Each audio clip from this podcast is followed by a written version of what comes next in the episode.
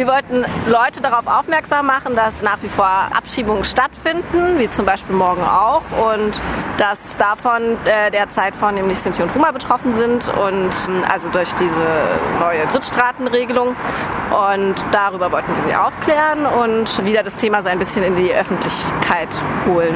Genau, weil in der Öffentlichkeit meiner Einschätzung nach im Moment auch viel über Solidarität mit Geflüchteten gesprochen wird, die aber sich auf eine ganz bestimmte Gruppe von Geflüchteten beschränkt, diese Solidarität, und andere Geflüchtete werden völlig vergessen oder ihnen werden die Fluchtgründe abgesprochen und die werden eben massenhaft abgeschoben im Moment.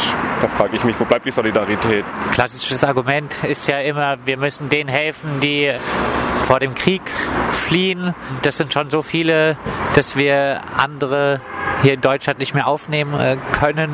Eure Antwort darauf? Keiner flieht ohne Grund. Keiner packt doch irgendwie Kind und Kegel ein aus Spaß und äh, flieht irgendwo hin, wo er oder sie die Sprache nicht spricht, weiß, dass es unglaublich schwierig sein wird, wo irgendwie vielleicht irgendwie auch seine Papiere nicht anerkannt werden. Also das macht ja niemand irgendwie aus Langeweile, Jux und Tollerei oder um den Sozialstaat auszunehmen oder so. Ja, da gibt es genug für alle. Jetzt sagt man ja eigentlich immer, Freiburg ist eine offene Stadt. Auch der Gemeinderat hat schon mehrfach eine Resolution verabschiedet, indem er sich für ein Bleiberecht für die hier lebenden Roma eingesetzt hat.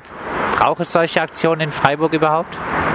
Meiner Meinung nach braucht es die Aktion überall einfach um dieses Thema ins Bewusstsein der Öffentlichkeit zu holen, weil viele Menschen einfach nicht auf dem Schirm haben, dass permanent abgeschoben wird. Es finden ja auch nach wie vor Abschiebungen aus Freiburg statt. Nur, nur, dass es so eine Resolution gibt, heißt ja nicht, dass das auch trotzdem mit weiter, weiterhin passiert. Habt ihr irgendeine Hoffnung, wirklich Abschiebungen in Zukunft aus Freiburg verhindern zu können? wir sind ganz optimistisch. Nein, also eigentlich hoffen wir, dass es einfach irgendwann keine Abschiebung mehr geben wird. Und zwar ziemlich bald, am besten sofort. Und dafür sind wir auf die Öffentlichkeit angewiesen. Natürlich können nicht wir die Abschiebung verhindern, aber wenn, wenn die Menschen darauf aufmerksam werden und wenn genug Menschen sich querstellen und versuchen, aktiv Abschiebungen zu verhindern, dann wird das sich hoffentlich ändern in Zukunft. Abschiebungen sind warum kein legitimes Mittel der Politik?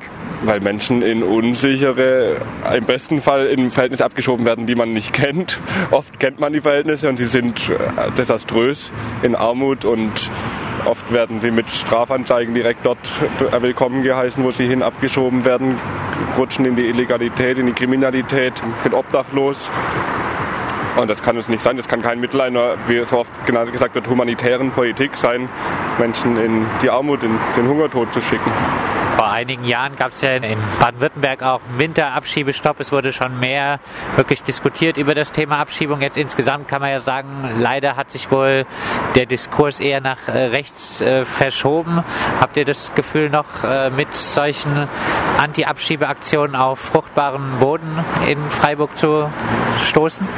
Naja, man darf halt die Hoffnung nicht aufgeben. Ne? Und irgendwie, wenn man das halt einfach weiter immer wieder die Öffentlichkeit darauf aufmerksam macht, dass es das gibt und dass es inhuman ist, ja, dann kann man zumindest halt irgendwie ein weiteres, größeres Bewusstsein dafür schaffen. Auf unseren Flyer waren ja auch ähm, verschiedene Veranstaltungen quasi mit angekündigt, wo es ja auch um die Lage in den Ländern selbst geht, wo die Leute halt abgeschoben werden. Das ist quasi das, was wir halt eigentlich gerade nur machen können, halt eigentlich Aufklärung und Sensibilisierung.